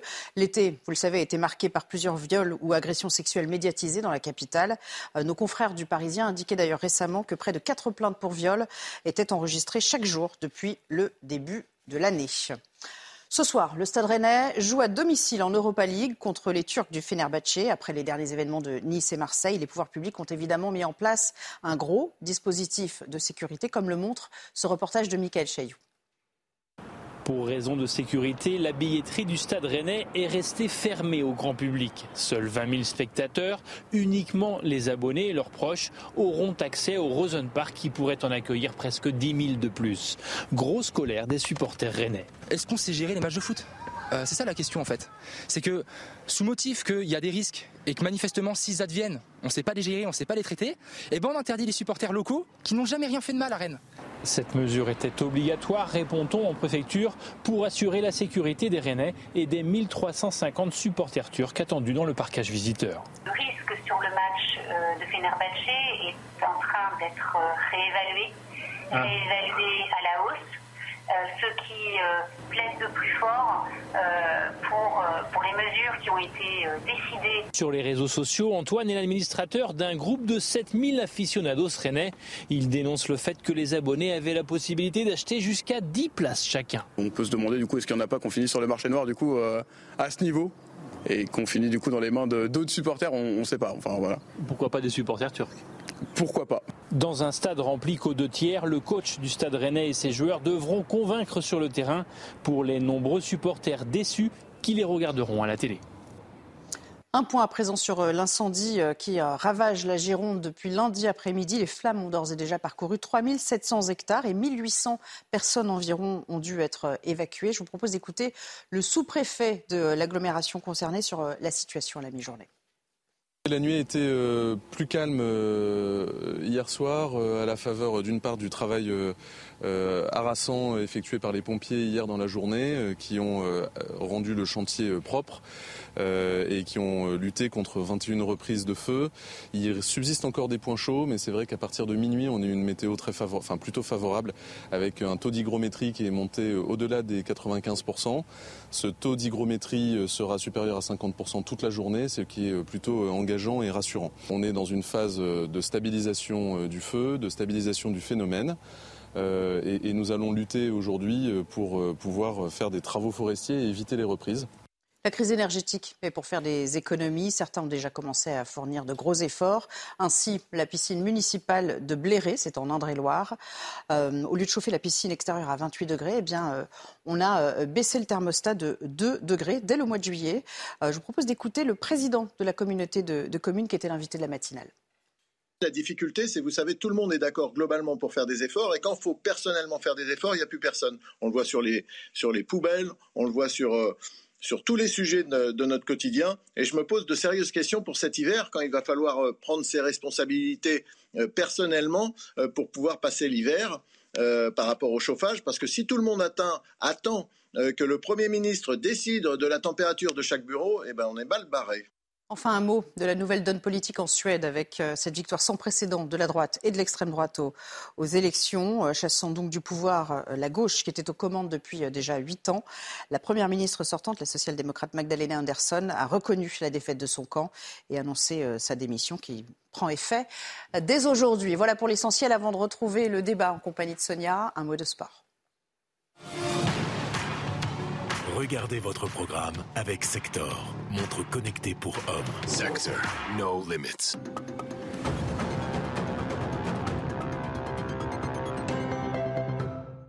L'essentiel est là, Sans éclat, Paris repart avec 3 points de Raif. Un but de chéri, le PSG est plus que bousculé et affiche même un visage inquiétant durant une bonne partie de la première période. Kylian Mbappé. Mbappé va essayer de déborder, le centre en retrait, le but L'égalisation, elle y est, de la part de Léo Messi. Paris s'est remis la tête à l'endroit. Des individualités, puis plus de collectifs après la pause. La bonne passe de Messi pour Mbappé le PSG aurait dû marquer les esprits face à un adversaire abordable. Pour autant, il n'inquiète pas avec 6 points engrangés en deux journées. Vous avez regardé votre programme avec Sector, montre connectée pour hommes. Sector, no limits. La suite de nos débats Midi News avec Paul Melun, Caroline Pilas, Frédéric Durand, Maxime Thiebaud. J'ai beaucoup de réactions pour nous demander qui est ce téléspectateur mystère. Est-ce qu'on a le droit de l'annoncer? Surprise, surprise. On le out. on le out? Je ne sais pas s'il voudrait être outé. Hein. Oui, je pense pas. Non, je pense pas. que ça se justifie. Bon, on salue Michel. On salue Michel. On ferait, bien sûr. On, on t'embrasse, Michel. Soi, évidemment. Quel honneur n'est-ce pas Ah oui. Alors, d'être bon. S'il oui. Michel, s'il n'existait pas, il faudrait l'inventer. Mais est-ce que ça vaut pour elle? Si elle n'existait pas, il faudrait l'inventer. Sandrine Rousseau. Ouh, bah oui. Vous avez vu les, les, déclarations ce matin? Non. Ah non, parce que, parce que, chaque jour, il, y a, il faut mettre une pièce dans la, la machine, vous voyez. C'est une source inépuisable. Hein. ah oui, il faut creuser. Hein. Elle est intarissable. Ah, mais comme ça, on trouve du pétrole, c'est sûr. Oui, c'est vrai. la valeur euh, travail est de droite. Mmh. Le chômage est un droit à la paresse. Le chômage est de gauche. Hmm. c'est vrai que le chômage est, un choix de vie, hein. c'est formidable. Oui, oui. C'est la je retraite, regarde. ce sont les vacances. Frédéric Durand, je oui. vous regarde. Oui. Hein? Oui. vous, l'homme de gauche, vous, l'homme de gauche, je vois vos cheveux et, et se hérisser sur la tête là, avec de telles déclarations. Ben oui, parce que ce ne sont pas, sont pas d'abord, ce sont pas des propos de gauche. Heureusement, la gauche ne se résume pas à ça. D'ailleurs, la polémique avec Fabien Roussel l'a bien montré. Euh, la plupart des gens et des classes populaires, qu'est-ce qu'ils veulent? Ils veulent vivre dignement de leur travail. Donc, c'est faire insulte à tous ces gens-là, dire que le travail n'est pas une valeur de gauche. En fait, il faut regarder l'histoire. En fait, il y a... alors après, ils doivent interpréter, ces gens-là doivent interpréter l'histoire de manière absolument rocambolesque. Mais bien sûr que la question du travail est centrale pour la gauche. Et bien sûr qu'il faut faire en sorte. On peut dire les, les restos du cœur, c'est bien, mais ce serait mieux un monde où il n'y ait pas de restos du cœur, euh, euh, où les gens vivent dans la dignité et ne vivent pas de la charité. Donc c'est aussi simple que ça. Et dans les classes populaires, dans leur immense majorité, euh, les gens préfèrent vivre dignement et ramener de l'argent de leur travail, ne serait-ce que pour leur famille et leurs enfants, que d'être d'être dans les minima sociaux. Et si Fabien Roussel a fait scandale en disant cela, c'est parce qu'il y a une partie de la gauche qui, pour moi, n'est plus de gauche et qui ne sait plus ce que, ce que sont les classes populaires. Souvent, d'ailleurs, ils croient que les classes populaires se trouvent que dans les banlieues des métropoles. Rappelons, c'est les chiffres de Christophe Guilluy qui, qui est, c'est 7% des classes populaires qui sont, qui sont dans les banlieues des métropoles. Euh, ça veut dire qu'il nous manque 93% des classes populaires à l'appel. Il va falloir s'en souvenir et c'est le débat d'ailleurs dans lequel euh, Roussel est accompagné par Ruffin sur il faut peut-être que cette France périphérique soit aussi entendue et reconnue. Non, je crois que Frédéric a parfaitement euh, positionné les choses. Euh, il se trouve que la gauche de Madame Rousseau est aux affaires au sein de la gauche depuis presque 40 ans. Que la gauche du travail, que la gauche de Fabien Roussel est malheureusement, et je le déplore parce que je suis comme vous Frédéric, mais est un spectre du passé. Parce que la gauche a consacré l'oisiveté, la société du temps libre. On l'avait vu avec le point d'orgue, c'était Benoît Hamon qui proposait le revenu minimum existentiel, le revenu de base. Euh, c'est toujours vouloir réduire le temps de travail comme si arriver à 20 heures, c'était vraiment le nirvana pour la gauche contemporaine. Et tout cela vient, je pense, d'une lecture tronquée, mal interprétée de, de la part de Madame Rousseau comme d'autres, de certains auteurs classiques. On pourrait citer Anna Arendt. Anna Arendt invitée à la vie contemplative. Donc peut-être que, ayant lu La condition de l'homme moderne, Madame Rousseau s'est dit, vous voyez, je, je mets même des lettres. De l'homme déconstruit moderne. Que, de l'homme déconstruit moderne. Pardon Sonia, j'ai fait une faute. Et, et, donc que Madame Rousseau, effectivement, a lu cela et qu'elle a pensé à la vie contemplative. Ce qu'elle a oublié, c'est qu'Anna Arendt parlait aussi de la vie active et que euh, sans projet, sans horizon, eh bien, euh, il est difficile pour l'homme moderne d'avancer. Et donc, si vous voulez, on est dans cette tendance-là qui consiste à une espèce de paresse intellectuelle à gauche, qui consiste à dire voilà, il faut plus de fiscalité pour les très riches, ça résoudra tous les problèmes. Et puis, ne pensons pas trop aux conditions de travail ou au travail, ne pensons qu'au fait que l'absence de travail est le nirvana. Paul, je ne crois pas que ce soit une question de paresse. Je crois qu'il y a une bourgeoisie de gauche. Euh, oui, mais qui est paresseuse. Oui, non, elle n'est pas paresseuse. Elle défend un modèle. Elle défend un modèle. Le revenu universel, pour moi, c'est typiquement ce modèle où on va donner quelques miettes, comme ça, on aura une armée de réserve euh, d'inactifs pour faire prospérer ceux qui sont intégrés dans les métropoles, etc. Donc il n'y a pas là de paresse, il y a une vraie conception de ce qu'est la société, de ce que sont les classes populaires, qui, qui, qui, est, qui, est, qui sont pour eux, d'ailleurs, Terranova l'avait mmh. l'avait ah théorisé. Ah oui, non, c'est mmh. pas autre chose pour moi. L'avait théorisé, c'est-à-dire on abandonne les classes populaires, finalement c'est une bourgeoisie. Et cette bourgeoisie. Et pardon? Je suis d'accord avec ce que vous dites. Voilà. Et, ce que disait, ce que disait Zemmour, je suis très rarement d'accord avec Zemmour, mais je crois que c'est lui qui disait qu'à un moment donné, Macron avait réussi à, si vous voulez, agglomérer une bourgeoisie de gauche et une bourgeoisie de droite. Et je crois qu'il, sur ce point-là, en tout cas, euh, je pense qu'il avait raison. C'est tellement simpliste d'être manichéen sur ce sujet. Je peux entendre les classes moyennes se plaindre que certains perçoivent des minima sociaux, quand à deux, hein, ils ont 1500, 2000, 2500 euros et qu'ils n'ont droit à rien en termes d'aide. Bien sûr que je l'entends quand il y a des grugeurs, quand il y a trivialement des glandeurs qui n'ont pas envie de travailler. Parce que c'est aussi toute l'ambivalence de notre système qui, à mon avis, est à bout de souffle depuis très longtemps d'ailleurs. Vous avez des personnes qui ne travaillent pas alors qu'on a une pénurie dans beaucoup de secteurs et que beaucoup de secteurs voudraient recruter et n'arrivent pas à trouver des personnes. Tout simplement parce que parfois rester chez soi, c'est aussi avantageux qu'aller travailler. Je l'entends. Mais dans un second temps, ce que j'entends aussi, c'est qu'on ne vit pas avec un RSA ou une, allocation aux adultes handicapés. Ça n'est pas un choix de vie d'être malade ou handicapé ou d'être à 500 euros par mois. Quand en plus de ça, on subit de ne pas avoir de vie sociale. Quand on est stigmatisé par une majorité de personnes, que ce soit dans votre famille ou euh, au sein de vos amis, qui vous disent ah bah tu ne fais rien, mais tu ne fais rien pour essayer de faire quelque chose et de trouver du travail. Donc c'est plus complexe que ça. Et moi moi, j'en ai marre des leçons de morale, en fait, hein, euh, de la part des différents bords politiques qui arrivent à faire de la discrimination d'un côté comme de l'autre. C'est bien plus complexe que ça. Et arrêtons de mettre tout le monde dans le même panier. Vous avez tellement raison. Mais merci d'apporter aussi cette, nuance. C'est très, très important. Euh, sondage CSA, je voudrais vous le soumettre. Et, d'abord à vous, euh, Maxime Thiebaud. Regardez sondage CSA CNews. Bon, le système social français. Alors la question a été posée il y a 30, 40 ans, 50 ans, elle le sera dans 50 ans. si nous sommes encore là, enfin bon. Le système social français favorise-t-il trop l'assistanat? Bon, c'est assez écrasant comme, euh, comme réponse. Et je voudrais qu'on regarde la réaction sur les réseaux sociaux du député LR Éric Ciotti qui a réagi en parlant d'un cas précis. Je voudrais vous le soumettre.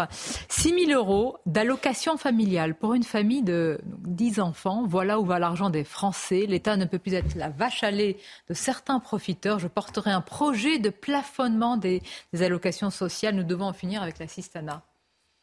Bon, il n'y a pas euh, non plus X famille avec 10 enfants. Et, élever un enfant, c'est déjà pas facile. J'imagine que 10, c'est une certaine difficulté. Donc, euh, je pense qu'il faut faire attention de ne pas diviser les Français sur cette question-là. Il y a une question de l'assistanat qui s'installe, mais qui s'est installée aussi par dogmatisme. Parce que de l'aliénation du travail, on est passé à l'aliénation par l'assistanat.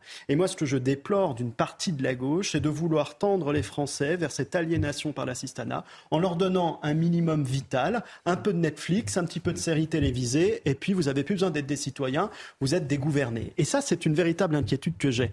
Et moi, j'étais assez surpris parce que vous voyez, mardi, j'avais une audience à Lille, j'ai pris le TGV à 21h, je me suis retrouvé dans le train avec un élu qui s'appelle Monsieur Roussel. Ah on était tous les deux dans le train et on a eu l'occasion de discuter assez longuement. Et ce qui m'a étonné chez cette personne déjà, c'est les pieds qu'il a sur terre. C'est-à-dire qu'il a une compréhension du fait que l'objectif d'un citoyen, c'est de parvenir à vivre de son travail, de s'épanouir et de vivre dignement. Et que la solidarité nationale, telle qu'elle a été voulue après la Deuxième Guerre mondiale, partie par le général de Gaulle et les communistes historiques qui ont créé le Conseil national de la résistance, été de permettre à ce que les citoyens puissent vivre dignement de leur travail, puissent s'épanouir et participer à la société. Et c'est le message que Roussel fait passer.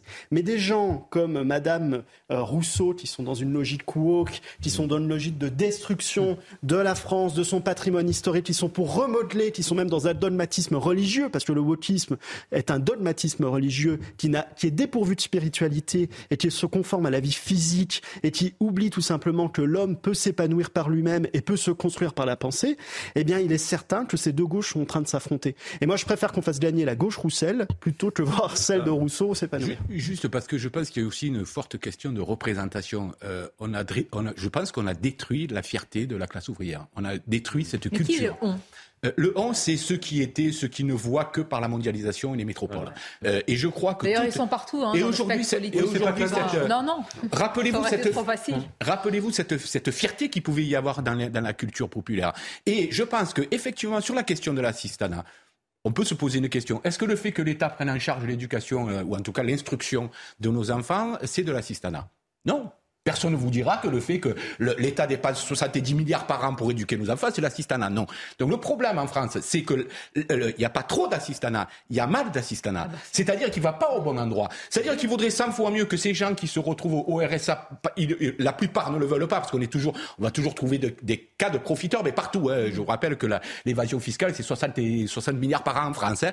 Euh, mais ces gens-là, il vaudrait mieux qu'ils soient formés. Il vaudrait mieux dépenser de l'argent pour investir pour demain, pour que ces gens-là.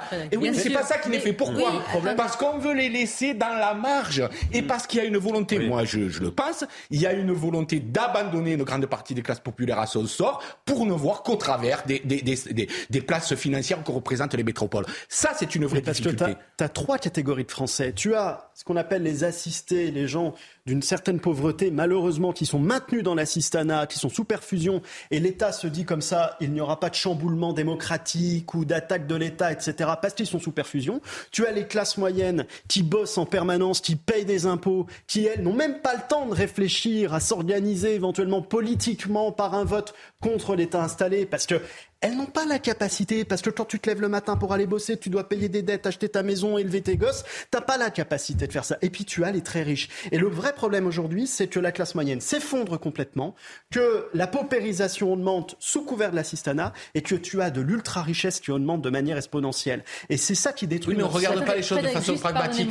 Si c'est pragmatique, plutôt que de dire aux gens qui sont en RSA, faisons-leur faire 10 heures par semaine, c'est qu'une question euh, morale, pragmatique. Formons-les, donnons-leur des formations Faites-les entrer. C'est moral Ouais, oui, oui, oui, oui. Pourquoi mais, mais parce que on va dire c'est pas normal que quelqu'un perçoive 198 euros en ne faisant rien. Moi, je préférerais qu'ils soient en formation. Je préférerais qu'on a des besoins en France. Alors bon, on passe sur le fait qu'on a tué notre pays en le désindustrialisant complètement. parce que ça, c'est une question. C'est la question centrale, la question de l'emploi. On a décidé de laisser. Il y en a qui sont picousés euh, à l'assistanat et c'est ainsi. Hein, et pour euh, débrancher la perf, je, continue de vous dire, Sonia Mabrouk, que c'est Alors justement, les chiffres, parce que comme vous êtes quelqu'un de très sérieux, les chiffres s'étaient tus. On va en parler avec Eric de Ritmaten. Eric, dites-nous quelle est la réalité de ces chiffres, justement, pour nourrir notre débat sur l'assistanat. Écoutez, j'ai fait l'essai. Hein. Je suis allé sur un site euh, qui s'appelle mesallocations.fr, enfin mesalloc.fr hein, très précisément. Et puis alors c'est très bien fait parce que vous mettez euh, votre situation euh, actuelle, chômeur, RSA, etc. Combien d'enfants Et vous avez tout d'un coup apparaît un chiffre 1800 aides disponibles en France. 1800 aides, vous voyez, c'est écrit, hein, c'est une capture d'écran. Alors dans le cas, vous savez, cité par Eric Ciotti, il faut préciser que cette famille de 10 enfants, elle n'est pas en fraude. Hein. Ce sont vraiment des aides réelle qui existe. Elle a droit à ces 6 000 euros d'aide. Ça, j'ai vérifié. 6 000, c'est la caisse d'allocation familiale d'Alsace qui d'ailleurs euh, le confirme. Elle a eu 6 000 euros d'aide, je précise, pour la rentrée. Vous voyez, pour le mois de la rentrée, septembre. Mais en rythme mensuel, elle passera à 3 600 euros. Alors, je ne vais pas vous égrener tous les chiffres, mais si vous voulez voir la fiche suivante, vous avez pourquoi? Parce qu'il y a l'allocation rentrée scolaire qui est exceptionnelle. On la verse qu'une fois. Mais ensuite, vous avez tous les mois l'APL. Dans le cas de cette famille, c'est 447 euros. Vous avez la prestation jeune enfant, les allocations familiale. Alors, il y a eu toujours un doute sur les allocs, comme on dit. 1852 euros pour 10 enfants, euh, parce que en fait, quand vous êtes euh, aujourd'hui avec deux enfants, bah, c'est 139 euros. Hein. Donc, pour la plupart des Français qui ont juste deux enfants, ils ont 139 euros. Ils se disent, bah, c'est pas si gros que ça. Trois enfants, ça passe à 318. Mais ensuite, pour chaque enfant supplémentaire, là, vous avez 179 euros. Vous voyez? Et euh, en plus, vous ajoutez le quotient, le, complément familial, l'allocation forfaitaire provisoire, l'allocation de soutien familial. Bon, je vais pas vous citer les 1800 Hein, parce que ça serait quand même très long. Mais euh, d'une manière générale, euh, on termine aussi par le RSA, puisque cette personne est concernée par le RSA. Le revenu de solidarité active, c'est 1199 euros. Vous allez dire pourquoi autant? Parce que une personne seule, elle va toucher 575 euros, mais si elle est en couple, ça monte à 863. Et ensuite, là encore, les personnes à charge, ça peut être des enfants, bah c'est 230 euros selon le site euh, des caisses d'allocation familiale. Donc, vous voyez, tout ça mis bout à bout, ça fait beaucoup d'argent. Alors maintenant, monsieur sur le plateau avait raison. 10 enfants, il faut les élever. Ça coûte cher. La nourriture coûte cher. Donc même avec en moyenne 3000 euros par mois euh, d'aide, c'est pas évident. Simplement, je terminerai par un point, si vous me permettez c'est le problème de la France, c'est que c'est pas une question est-ce qu'on est trop assisté, c'est est-ce qu'il n'y a pas trop euh, d'aide sociale À quel moment on va revenir en arrière? Moi, j'ai interrogé beaucoup de chefs d'entreprise, beaucoup de, patrons, de banquiers. Ils disaient c'est impossible de revenir en arrière, de serrer les vis, parce que quand on a ouvert, le réservoir, on distribue des aides. À quel moment vous allez rétrécir justement le, goulot, rétrécir les aides? Rappelez-vous les APL euh, lors du, premier gouvernement euh, Macron, 5 euros de moins, le scandale que ça a fait. Voilà, je termine par là. Il y a beaucoup d'aides les aides totales, hein, retraite euh, publique comprise, la retraite de la Sécu, comme on dit comprise, c'est 800 milliards euh, d'euros par an. 800 milliards, c'est en gros, grosso modo, un tiers de la richesse que crée la France.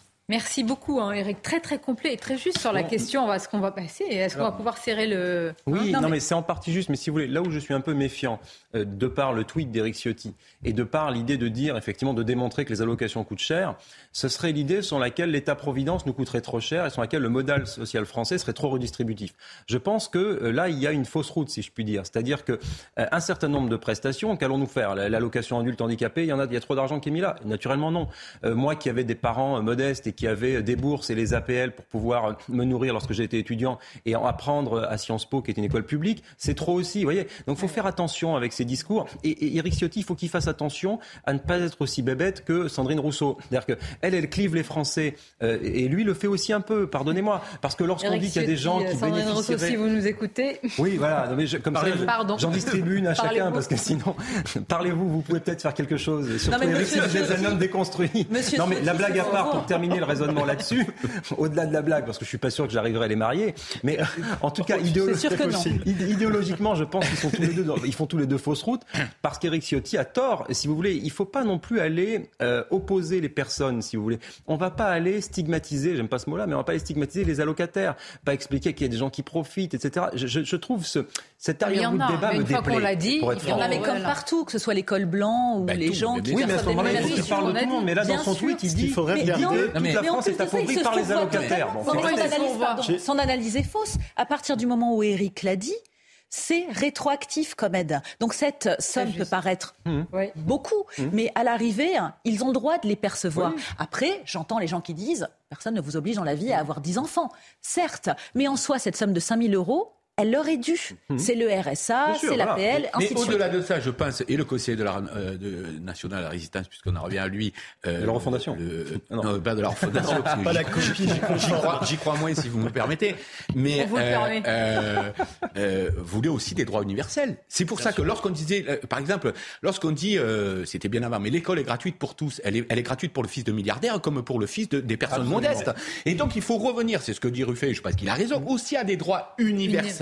Voilà, pour que tout le monde. Voilà, et je pense que c'est pour ça qu'il y a il y a un problème systémique. Moi, je suis d'accord, il y a un problème systémique. C'est où va l'argent? Est-ce que, et je le répète, mieux vaut former des gens, payer plus cher pour les former que payer pour qu'ils soient sans activité parce qu'ils n'ont plus de vie sociale. Juste une observation. Le préambule de 1946, qui fait partie du bloc de constitutionnalité, notre constitution, il parle de ces droits sociaux, du droit à l'aide de mmh. l'État lorsqu'on est dans le besoin. Et il faut le réaffirmer. Il vient du Conseil national de la résistance. Mais il y a un point qu'il ne faut pas oublier, c'est que certes, il y a 10 800 aides, mais il y a beaucoup de Français qui ne les sollicitent pas parce qu'ils ne les connaissent pas, et qui sont dans une vraie misère parce qu'ils ne les sollicitent pas. Et je pense aux personnes en situation de handicap. On a un vrai besoin sur les personnes de handicap. Et je pense qu'on devrait faire une véritable information de manière préventive pour accompagner les gens et une vraie répression pardon, lorsqu'il y a des fraudes. Et on veut vivre dignement de notre salaire et de notre, travail. C'est là, en fait, le fond du problème. Absolument. Direction la Suède, on va marquer une courte pause. Le cauchemar de la, pas seulement, on parle de la France, de la Macronie d'Emmanuel Macron, qui a un cauchemar, une hantise. C'est qu'Emmanuel, c'est que Marine Le Pen arrive au pouvoir en 2027 parce qu'évidemment, de son quinquennat, de sa trace dans l'histoire, nous ne retiendrons que cela. Et donc, déjà, la Macronie est en train d'alerter, de mmh. dénoncer. Oui, mais que n'a-t-elle pas fait et que ces gouvernements n'ont pas fait justement pour lutter contre la délinquance et parler de manière lucide sur l'immigration? À tout de suite pour l'évoquer. Et cette image euh, en direct, nous sommes euh, tout près de Sandringham House. C'est la résidence de la famille royale britannique, près du village d'ailleurs du même nom, dans le Norfolk, avec euh, cet hommage de, Kate et, William, qui se poursuit évidemment hommage à, la reine. Elisabeth, on a l'occasion de, les découvrir. C'est vrai que les hommages se multiplient. Nous étions à Westminster, nous allons être tout à l'heure avec nos, nos correspondants sur place, Régine Delfour et Vincent Fahandez. Là encore, c'est une montagne, en les cas une marée, on va dire, de fleurs au pied de cette résidence royale, de ce palais qui se trouve euh, au nord-ouest d'un vaste domaine royal de 8100 hectares. Et William et Kate font la tournée pour se recueillir, on les voit tous les deux. Et on le disait, euh, ce sont des cérémonies avec beaucoup de, rituels, ce sont beaucoup de, rites. Il y a tout un aspect aussi euh, sacré dont on va parler. Mais tout d'abord, un rappel des titres avec vous, Audrey Berthaud.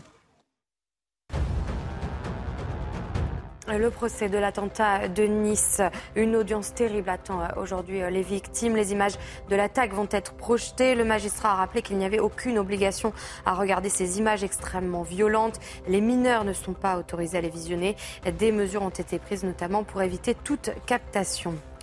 À Londres, l'attente est longue pour faire ses adieux à la reine. Plus de 3 km de queue et plusieurs heures d'attente. Des dizaines de milliers de personnes ont fait le déplacement, comme vous le voyez sur ces images aériennes. Le cercueil de la souveraine reposera jusqu'à lundi à Westminster Hall. Enfin, le typhon Muifa euh, frappe la Chine. Plus d'un million de personnes ont été évacuées de manière préventive.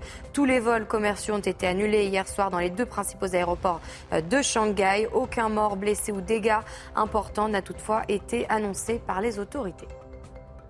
Et retour en direct tout près du village de Game où se trouvent William et Kate qui saluent évidemment tous les Britanniques qui sont venus se recueillir et puis très, très certainement leur présenter leurs condoléances. On a insisté euh, tout à l'heure sur euh, l'un des points, c'est vrai, de ce sacré, euh, Maxime Thibault, de la sacralité qui entoure finalement cette cérémonie, de cette liturgie, des rites et des rituels, tout est minuté tout s'inscrit dans une continuité historique et rappelle évidemment la, pesanteur, la puissance aussi des, traditions. Est-ce que ça vous interpelle également? Bien entendu, c'est un grand manque en France. Les Français souffrent de cette absence de spiritualité. Et le rituel permet de sortir du temporel pour rentrer vers la spiritualité, permet de transcender et de nous rappeler qu'il y a quelque chose qui nous dépasse. C'est le bien commun, c'est notre nation. Et c'est une magnifique leçon qui est en train de nous donner euh, aujourd'hui le Royaume-Uni, mais la reine, elle est tellement mystique qu'elle ne pouvait pas mourir autrement qu'en nous apportant quelque chose. Elle est partie avec un magnifique arc-en-ciel en plus. On oublie cette photo au moment de son décès, un arc-en-ciel est apparu. Elle nous donne une leçon, c'est que dans ce monde consumériste, soumis à l'individualisation la plus mortifère, eh bien on peut se retrouver autour d'un bien commun, autour de quelque chose qui nous rappelle que on a quand même une finalité sur cette terre, c'est de faire le bien autour de nous et de nous élever. Et je trouve que ce sont de magnifiques images que l'on vit là, et c'est peut-être ce qui manque aujourd'hui à la France. On a guillotiné notre roi à grand regret parfois. Ah, que rajouter de plus à ses propos ah, euh, J'étais d'accord avec tout jusqu'au moment à la guillotine du roi. mais c'est comme miroir inversé, finalement. C'est parce que Louis XVI a oublié la spiritualité. moi je dis, et c'est la oui, par, par boutade, parfois je regrette, je regrette qu'on n'ait pas de roi parce que euh, ça éviterait au président de la République successif de se prendre pour des rois. Mais on a une arc républicain. Donc, euh, donc non, moi je pense que cette question de, de la communion d'un peuple, c'est toujours quelque chose d'émouvant. Moi, on peut être monarchiste tout pas, ça dépasse le cadre de, de, la sensibilité idéologique ou politique. Et d'ailleurs, je parle souvent des classes populaires, mais les classes populaires sont extrêmement sensibles, pas par, que par naïveté, on croit que simplement parce que c'est des paillettes qu'on leur met plein de... Non, non, parce qu'on a besoin de ces moments de rassemblement. Et vous savez, le, parce que la République a, eu, a été sacrée à un moment donné. Quand, il y a eu de vrais combats républicains, donc on a besoin, et je partage ce que disait Maxime Thibault tout à l'heure, on a besoin de, de, de, dans la vie de quelque chose qui nous dépasse pour se dépasser soi-même, c'est-à-dire pour œuvrer. Parce que dans la perte de sens que nous vivons, où tout se vaut, relativisme culturel insupportable, quand tout se vaut, plus rien ne vaut rien en vérité. Voilà. Et je pense que là, euh, euh, ces moments-là sont des moments, et je crois que le, les, peuples du monde entier ne, s'y trompent pas, parce qu'il y a, y a toujours une forme d'émotion. On voit tellement, tellement d'images où c'est tout le contraire, où c'est toujours de la bagarre, toujours de, toutes ces, euh, de, de, violence, etc., que là on se dit, ben, il y a un moment de paix, de sérénité, tout le monde est hmm. réuni autour de quelque chose. Non mais Frédéric et Maxime, je partage à, tous les deux vos analyses. Cependant, je mettrai quand même peut-être une ombre au tableau de la concorde, de l'union en Grande-Bretagne, qui est que le, grand paradoxe tout de même, c'est que là, il y a une espèce d'union euh, sacrée, patriote, un élan vers la monarchie. Cependant, notons aussi que c'est le pays du multiculturalisme, euh, un pays qui en proie à des divisions absolument terribles. Et donc, j'y vois une forme de paradoxe. C'est-à-dire qu'il ne faut pas non plus que ces images laissent à penser que absolument tous les Britanniques sont, vous euh, voyez, font corps avec leur nation, leur patrie fratrie du premier au dernier autour de la reine Elisabeth. Il serait peut-être intéressant, le temps viendra après, mais de faire une étude sociologique ou sur les communautés qui sont présentes à ce type de rassemblement. Parce que, à mon avis, certaines communautés ou euh, certaines catégories sociales sont beaucoup moins présentes. Et donc, l'idée de l'union nationale, voilà, faut pas, faut pas faire un effet zoom sur ce type d'image qui nous ferait croire que l'union nationale serait partout. Je pense que c'est un peu une fausse idée. Non, mais effectivement, Paul, vous avez raison, c'est une bulle. Le temps est suspendu parce que la reine représentait la mère, la grand-mère de la nation, mais on n'oublie pas pour autant les problèmes qui vont revenir après son enterrement et qui sont présents au même titre que chez nous, bien évidemment. Mais c'est vrai qu'il y a une concorde. Ces gens qui font la queue pendant des heures, alors moi, je le comprends, je le respecte, mais je ne le ferai pas. En fait, c'est toute l'ambivalence. C'est-à-dire que cette tradition, ce protocole, qui est une continuité, comme vous le disiez, euh, euh, Sonia, c'est vraiment un continuum de la royauté, euh, est quelque chose qui pour moi, pour nous en tant que Français, reste surprenant malgré tout. Mais je ne critique pas en fait cette ferveur. Simplement, à voir par la suite si elle perdure avec Charles, parce que là est la vraie question. Les gens ont besoin de se recueillir, les gens ont besoin de s'accrocher à la religion, à une reine qui fédérait une fois de plus. Mais c'était simple aussi quelque part pour elle de fédérer puisqu'elle n'a jamais émis un avis politique. Donc forcément, elle ne pouvait être qu'appréciée malgré son travail. Et elle avait son euh, agenda rempli encore pour un an. C'est ce que j'ai euh, entendu dire ces derniers temps dans les médias. Donc c'était vraiment une femme qui travaillait et qui avait ce métier, cette fonction, euh, entre guillemets, chevillée au corps. Mais à voir si la monarchie, justement, perdure par la suite avec tous les problèmes sociétaux que nous vivons. Il y a juste une chose, c'est que je pense que dans ce sens du devoir, de la responsabilité, etc., une fois de plus, sans être euh, monarchiste, on peut se dire qu'il y a un, don de soi-même au peuple, ce qu'on ne retrouve plus chez les politiques aujourd'hui. aujourd'hui, les hommes politiques et les femmes politiques, on a l'impression qu'ils veulent, euh, alors c'est la société individualiste qui veut ça, mais faire une carrière, briller, etc., et que cette dimension-là de je me donne tout entier, euh, parce que c'est un vrai sacerdoce, ce, devrait être un vrai sacerdoce, la politique en, en réalité je me donne tout entier pour ça, quoi qu'on en pense, etc. Euh, et, cette dimension-là, on pouvait la sentir chez un De Gaulle, bien sûr, bien sûr, ah parce qu'on se disait, il donnait tout. Et vous savez, comparaison n'est pas raison, mais quand vous voyez à l'époque euh, Johnny Hallyday arriver sur scène, on savait qu'il allait tout donner, on le respectait pour ça, parce qu'il était tout entier dans ce qu'il faisait. Et ça, les hommes politiques d'aujourd'hui ne donnent plus ce sentiment. Mais quand tu, tu reprends un Louis XV, le bien-aimé, c'est pourquoi? Parce que sur sur le lit de mort de Louis XIV. Louis XIV l'a dit, ne pense qu'à une chose, le bonheur de ton peuple. Et il a pensé qu'au bonheur de son mm. peuple tout le long de son long règne, qu'on a un petit peu éclipsé, mais qui était mm. très prégnant. Et en fait, les Français sont très attachés à cette dimension sacrée. Et je pense que c'est le vraiment qu'ils ont aujourd'hui. Le général de Gaulle l'a dit lorsqu'il a pensé à la question de la Ve République. Il en parle dans ses mémoires. Il dit les Français n'étaient plus prêts pour la monarchie parce qu'ils s'étaient habitués à la République. Mais il ne faut pas perdre cette dimension sacrée. Parce que les Français, ils sont attachés. Et c'est la perte qu'ils ont aujourd'hui. Quand ils regardent leur président de la République, ils attendent cette transcendance. Ils sont déçus par le casse-toi pauvre con d'un Nicolas Sarkozy, par le casque sur la tête d'un François Hollande ou par la Start-up Nation d'un monsieur Emmanuel Macron. Et cette attente de transcendance, elle est très prégnante. Et je pense qu'il est tellement important d'y répondre. Et on arriverait à résoudre énormément de problèmes sur la question de sécurité, sur la question de nation. Parce que finalement, si on n'a plus de dénominateur commun, bah, chacun se fait sa petite loi chez soi, chacun revient à sa communauté. Je suis parfaitement d'accord, mais je pense que cette fin du sacré, cette fin de la transcendance, elle a été plus ou moins voulu et organisé. là encore, je ne suis pas complotiste, ça, mais c'est finalement, on l'a vu avec l'école de pensée bien connue de la déconstruction, avec Deleuze, avec Derrida, avec Guattari, avec des philosophes français qui après se sont exportés aux États-Unis dès les années 60-70 et qui ont théorisé la fin des grandes idéologies collectives, la fin du collectif pour l'individu roi. Et l'individu roi est tellement roi qu'à part consommer, il n'a aucune autre fonction sociale. Il ne croit plus, il ne pense plus, il n'est pas dans les grandes idéologies. Regardez le catholicisme a quand même du plomb dans l'aile et s'est en partie effondré en Occident. La puissance du catholicisme aujourd'hui n'est pas comparable à il y a un siècle. de la même manière, vous prenez le transhumanisme. Absolument, vous prenez les grandes idéologies de, gauche, les grandes idéologies de gauche, le communisme, la force du communisme. Quand vous réfléchissiez, la cellule du Parti communiste, l'influence que cela avait auprès des gens, le rôle de l'instituteur, le rôle du maire, le rôle du prêtre. Aujourd'hui, il n'y a pas seulement plus une figure tutélaire. Le problème, c'est qu'il n'y a aucune figure tutélaire et aucune figure tutélaire qui serait respectée. Les modernes ont théorisé la fin des grands mythes. Euh, euh, puisqu'effectivement, on est sorti des grands mythes. Le et il y a eu des raisons. Il y a eu quand même du totalitarisme euh, en Russie notamment. Il y a eu des raisons qui ont fait que les gens sont sortis de ça. Sauf que ah, qu'est-ce qu'on leur a apporté face à ce C'est le vide. C'est-à-dire qu'aujourd'hui, on est sorti des, on est sorti de grands mythes qui étaient pour partie destructeurs, mais on mais on ne peut pas vivre sans symbolique. En vérité, une société sans symbole, ça n'existe pas. Donc, qu'est-ce qu'il se passe? C'est que chacun se construit ses petits symboles dans son coin.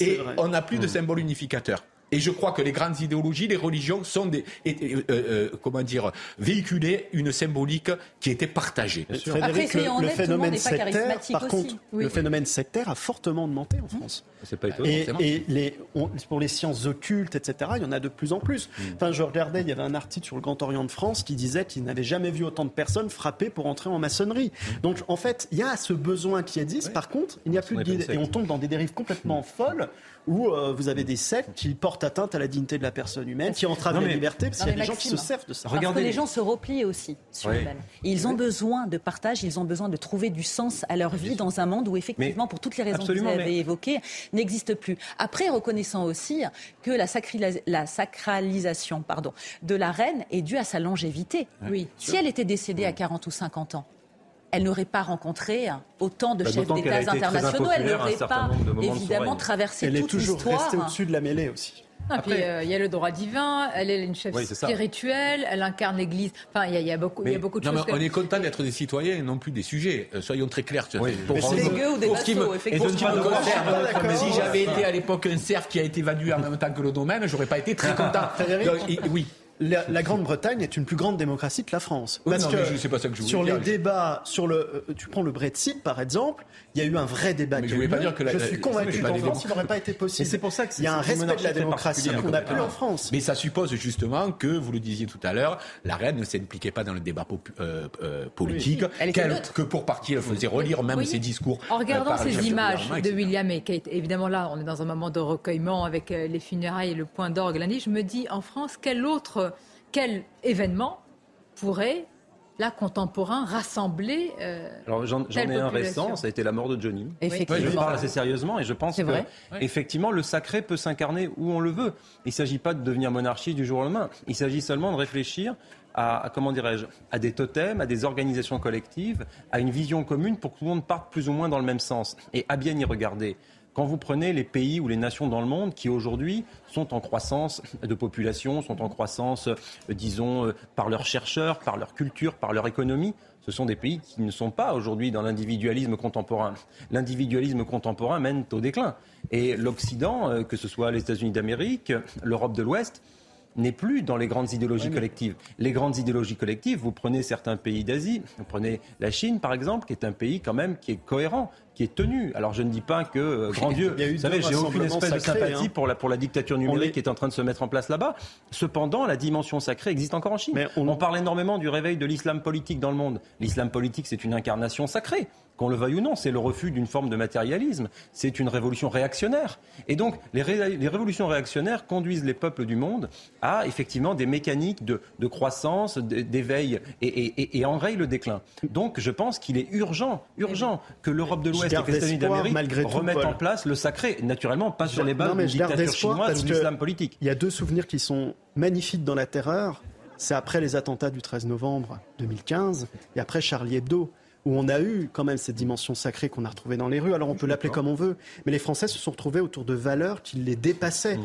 Peu importe les clivages politiques, et cette dimension-là, elle existe. Mais comment on arrive à la faire vivre en dehors du drame, de la terreur ou de la mort C'est ça le vrai enjeu.